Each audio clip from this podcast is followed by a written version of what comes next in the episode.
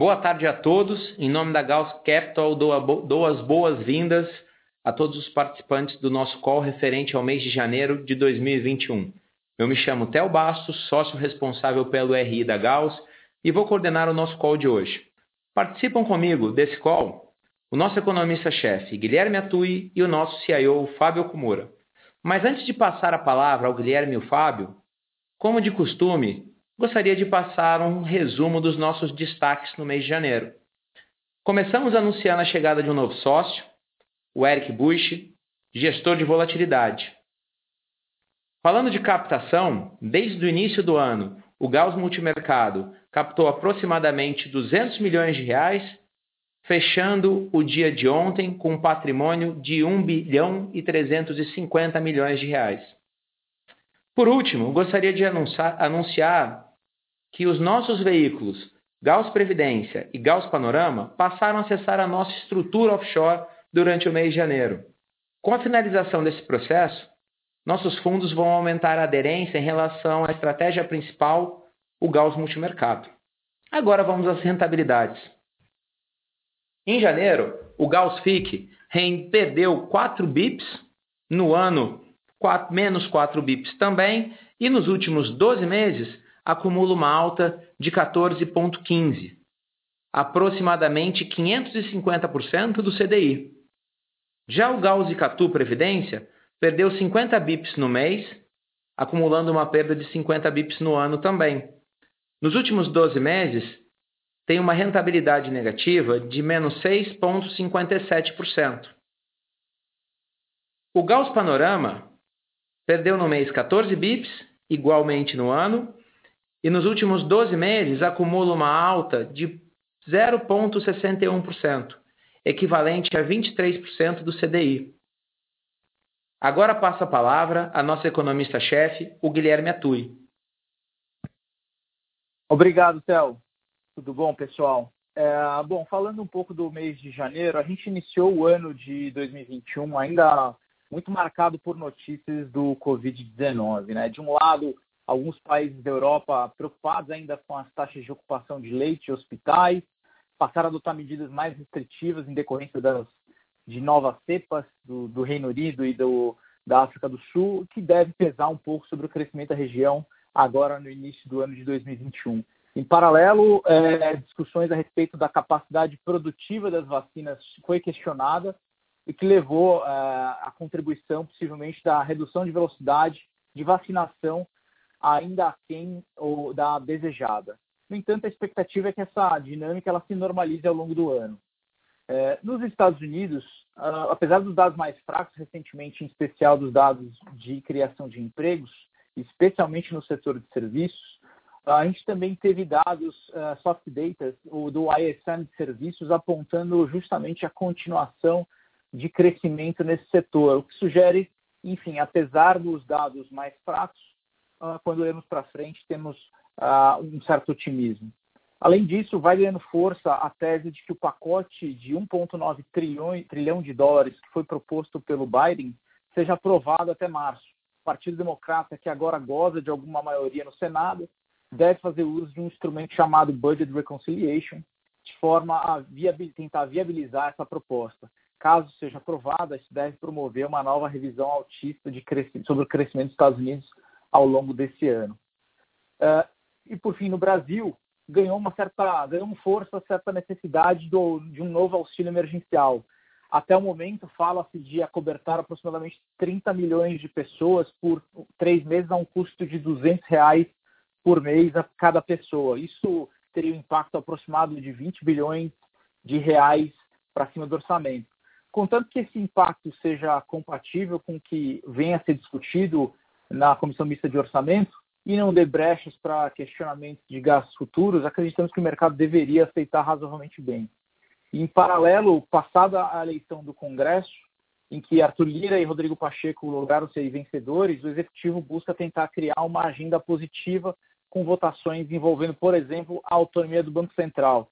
É, ainda que a sua aprovação seja, tenha um ótimo sinal, ela está longe de neutralizar quaisquer ruídos oriundos do, do fiscal. Uh, e no campo monetário, merece destaque a atuação do Banco Central do Brasil, que removeu o Forward Guidance e, conforme comentamos em nossa última carta, sinalizou a antecipação do ciclo de política monetária. É, a discussão hoje dentro do cupom nos parece ser mais em relação a timing, ou seja, a decisão de iniciar o ciclo em março ou maio, e menos sobre a intensidade, se iniciar o ciclo com 0,25% ou 0,50%. Nós acreditamos que o ciclo de alta se inicie com 0,25%, uh, mas no momento fique aí é, a depender de dados que venham a sair, em especial com atenção a mercado, dados do mercado de trabalho, assim como informações referentes à, à decisão e à definição do fiscal do orçamento desse ano. Para o ano, entendemos que a simetria para atividade, logo inflação e juros, segue ainda voltada para cima em virtude da vacinação entendemos possa surpreender o mercado. Bom, com isso eu termino a minha exposição e eu passo a palavra aqui para o nosso CIO. Fábio, a palavra está com você. É, obrigado, Guilherme. É, boa tarde a todos. É, bom, como de praxe aqui também, deixa eu passar as principais contribuições é, do mês, apesar do NET ter ficado praticamente zerado em janeiro. A gente teve contribuições positivas ali na posição de juros locais, né, 74 basis points, principalmente aqui na ponta curta da, da, das NTNBs, né, por conta do, do, do, aumento da inflação. A gente teve também 56 basis points de contribuição positiva da carteira de crédito local uh, e 43 basis points uh, de taxas de juros de, de, de, de, posições que a gente tem em países lá fora. Né? Então, principalmente uma posição de inclinação que a gente tem nos Estados Unidos com, com, com, com a thread de 5 anos contra a de 20 anos. Uh, do lado negativo, a gente teve ali 88 basis points negativos da posição vendida em dólar contra real localmente, é, mais 81 basis points da carteira de equities lá fora, é, é, bom, foi ali bem distribuído, e também tiveram uma perda ali de 80 bases da posição comprada em ouro ali que, uh, que caiu em janeiro. O Gaussprev é, teve ali do lado das maiores contribuições também, quase 40 basis points da carteira de crédito lo local, e perdeu 78 base points na, na, na, na, na parte de bolsas lá fora. Uh, o panorama teve, teve, teve, teve, um, teve contribuições bem, bem parecidas com a do Gaussprev também.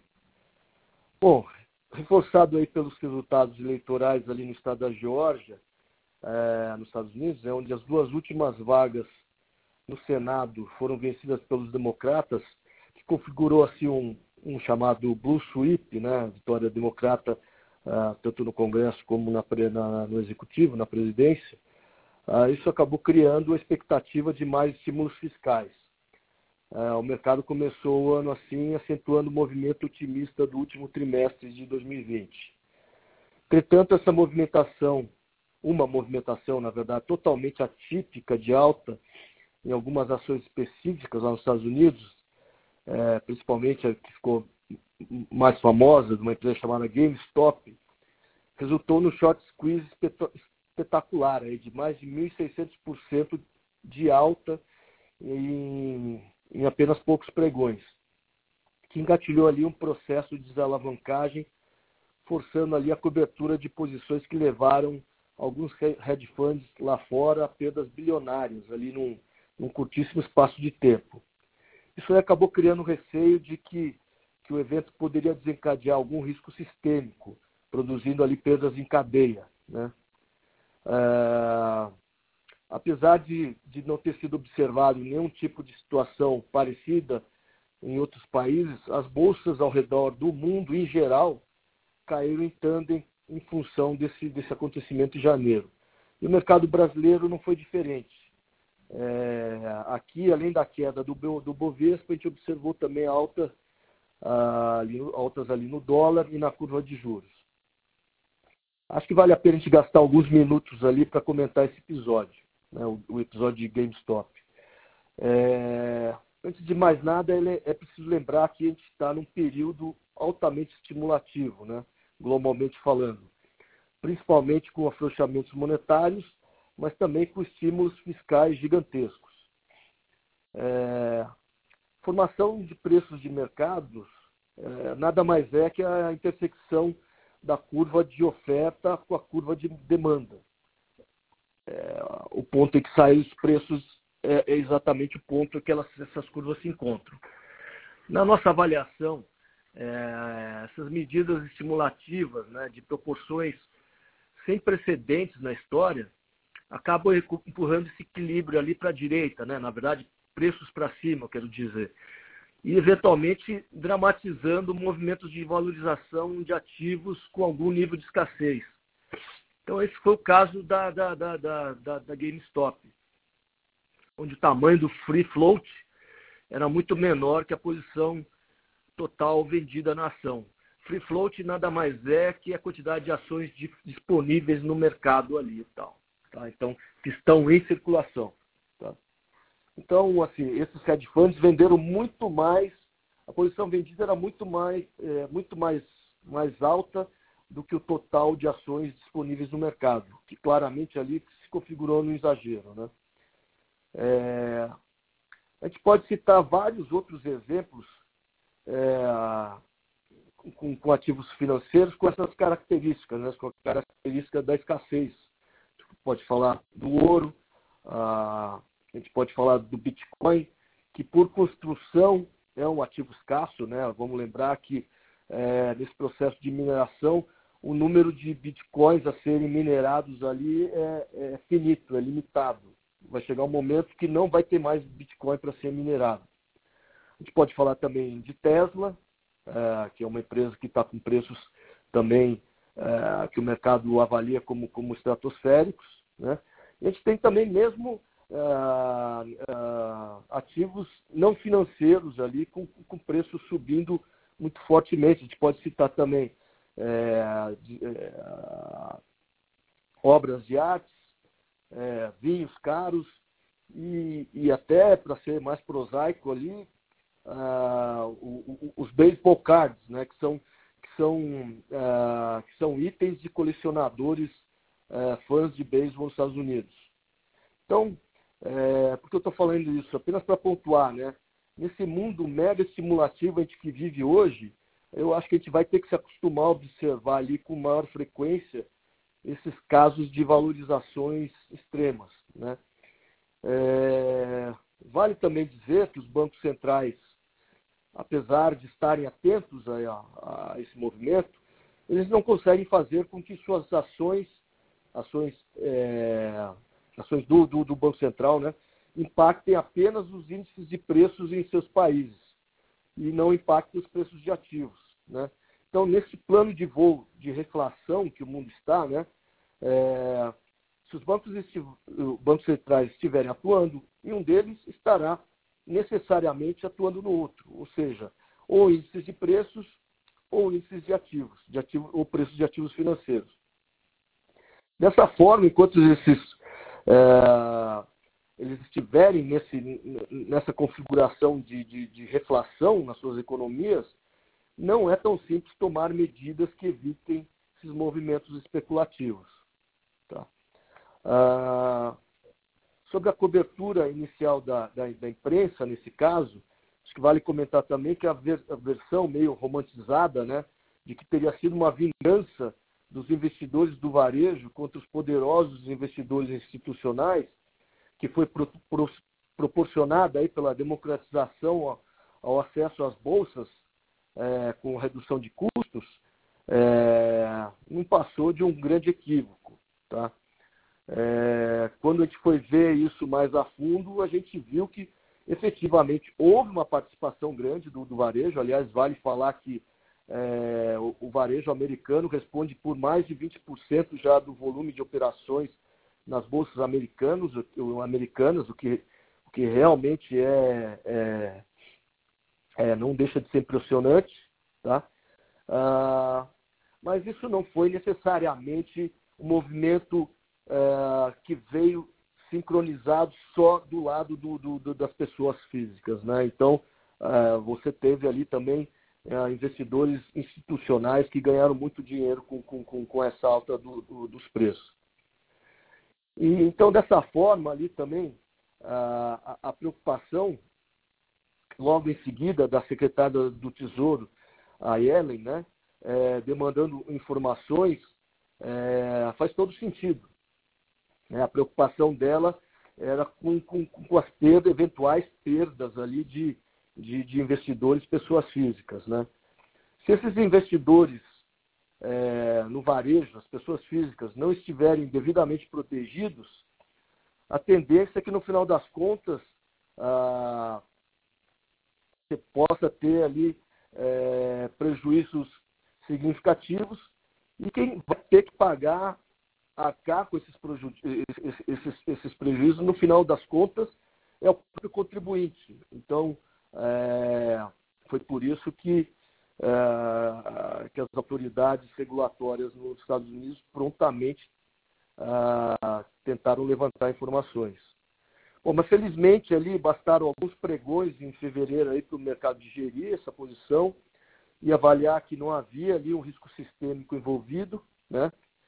E somando-se a isso, uma entrevista da própria Yellen, né, no último final de semana agora, é, afirmando que está confiante na volta da situação do pleno emprego no ano que vem, 2022, é, é, levando em conta que o pacote fiscal que está sendo discutido agora nos Estados Unidos será, será aprovado, fez a Bolsa Americana voltar a bater altas históricas novamente. Então, é dentro desse contexto ali de, de estímulos, grandes estímulos de, de, escassez, que a gente mantém nossas posições compradas em ouro, a gente tem posições comprada, eh, compradas também em Bitcoin, uh, obviamente com, com, com, com tamanhos uh, bem ajustados né, para o nível de volatilidade que a gente quer manter no fundo. Né? Vale a pena falar que acho que a gente já falou isso na, na, na última carta ou no último call, não, não, não, me lembro, mas o mercado de criptomoedas já, já bateu ali a casa de um trilhão de dólares. Ah, então, de qualquer forma, as, os investidores gostem ou não gostem, ela passou a ser uma classe de ativo ah, relevante e, e daqui para frente o que a gente espera é que mais e mais os investidores institucionais tenham que ser obrigados a se envolver é, nesse ativo. A gente já vem vendo esse, esse movimento já há alguns meses. Né? A gente está posicionado também, continua posicionado em crédito de empresas americanas. Na, na verdade, a gente voltou a, a, a, comprar um pouco desses créditos, na medida que com a alta dos juros lá fora, recente, uh, esses papéis caíram um pouco de preço, então a gente aproveitou para para adicionar de novo. E a gente também tem posições relevantes compradas em ações, né, principalmente em índices, é, já há algum tempo, sobretudo no Nikkei, bolsa japonesa. E também ah, empresas ah, específicas, né, principalmente ah, as cíclicas, né, é, com destaque ali para o setor aéreo, tecnologia ah, e alocações também em small caps. A gente está também tomado na inclinação de juros uh, nos Estados Unidos, tá? É, por conta dessa, dessa, uh, dessa expectativa do, do trade de reflação. É, no livro de moedas, vale a pena te dizer que uh, a gente mudou um pouco o nosso posicionamento em relação aos últimos meses. A gente está taticamente comprado no dólar, especialmente ali contra o euro, é, por conta desse excepcionalismo aí do crescimento esperado nos Estados Unidos a, mais aí por, no curto prazo, né? por conta exatamente dessa combinação de fortes estímulos monetários e, e, e fiscais. No caso da zona do euro, a gente acha que, é, está vendo, né, na verdade, que os estímulos estão mais concentrados do lado monetário, nem tanto do fiscal, porque a coordenação é muito mais difícil ali. Ah, então, isso tenderia ali, pelo menos no curto prazo, a ter um, um, um dólar mais forte ali contra o euro. É, o motivo, então, basicamente é esse, porque passado é, é, é o motivo que a gente acha que para o longo prazo a, a, a moeda ainda é para baixo é que passar esse primeiro momento de recuperação bem mais forte do, da economia dos Estados Unidos contra o resto do mundo, é, o que a gente vai ver é um movimento de crescimento global sincronizado, né? é, o que geralmente leva ali a, a uma queda do dólar. Um dos, um, uma das explicações para isso, não a única, é que nessas épocas de expansão é, sincronizada, as empresas endividadas em dólares, e vão lembrar que as empresas endividadas em dólares são no mundo todo, não, é, não são só nos Estados Unidos, são nos países desenvolvidos e nos emergentes também. Em, em, em épocas de, de, de, de, crescimento econômico, a geração de receitas, então, assim, a pressão de ter que comprar dólares para fazer frente ao pagamento desses empréstimos e, financiamentos uh, vai diminuindo drasticamente. Então, isso é uma pressão ah, que movimentos de, de, de, crescimento sincronizado simplesmente não ocorrem. Tá? Ah, vindo para Brasil, então, apesar de suas idiosincrasias ali, que o Guilherme já comentou no começo do call, ah, a gente não vê muito espaço ah, para o risco fugir muito desse pano de fundo global. Ah, na minha cabeça, o que vai prevalecer aqui é, é, é esse tema do crescimento global em detrimento dessas questões idiosincráticas aqui, todo esse ruído político, enfim. Ah, a gente já está, a gente ainda está em 2020, mas a campanha eleitoral está meio que começando é, quase que solta, né? Bom, é, falando do último mês, né, definidos ali os presidentes da Câmara e do Senado, a expectativa é que, de alguma forma, as reformas voltem a andar. Então, assim, a gente também aqui localmente mantém posições otimistas, né? apostando na diminuição dos prêmios de risco. Uma delas é ver a flattening, né? ou seja, apostando que a inclinação né, é, das taxas de juros, então, basicamente, já aposta que, que, que as taxas longas ah, vão ter uma queda maior do que as, as taxas curtas. Ah, essa é uma das apostas. A outra aposta, é, a, a, gente continua com a, com a, posição vendida em dólar e comprada em real, né?